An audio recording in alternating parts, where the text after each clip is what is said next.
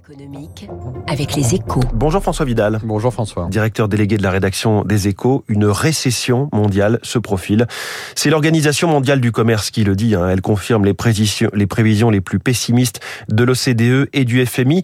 Deux ans à peine après le coup d'arrêt imposé par la pandémie, l'économie planétaire s'apprête donc à caler de nouveau. Perspective évidemment euh, très inquiétante, François. Oui, en fait, si les grandes institutions économiques mondiales broient du noir, c'est que le scénario qui se déroule sous nos yeux ressemble furieusement à un remake. Hein. Le remake d'un très mauvais film du début des années 80, dans lequel l'économie mondiale cherchait déjà à sortir du piège de l'inflation en relevant les taux d'intérêt à marche forcée. À l'époque, le dénouement avait été dramatique, hein, puisque le durcissement de la politique monétaire simultanée dans tous les pays développés avait entraîné une récession globale et provoqué une sévère crise de la dette dans plusieurs pays en développement pour cause de forte hausse du dollar.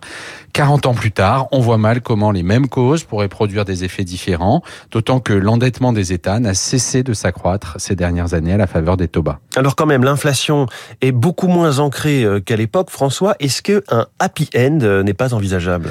Alors c'est encore possible, hein, mais il faudrait pour cela que la guerre en Ukraine s'arrête rapidement, entraînant une rechute forte et durable des prix de l'énergie, ou que la Chine mette fin à la stratégie zéro Covid qui bride son activité économique et que les autorités engagent un plan de relance pour doper la croissance du pays.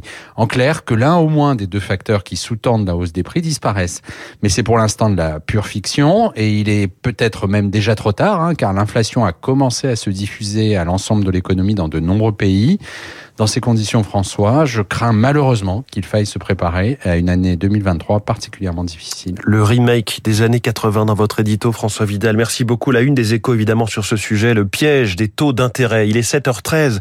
Lui promet des taux ultra bas s'agissant des commissions sur les paiements. C'est la révolution promise par Xavier Niel qui lance son service Sensor Pay. Le directeur général de cette nouvelle filiale du groupe Iliad, Georges Owen, est la star de l'écho dans quelques secondes.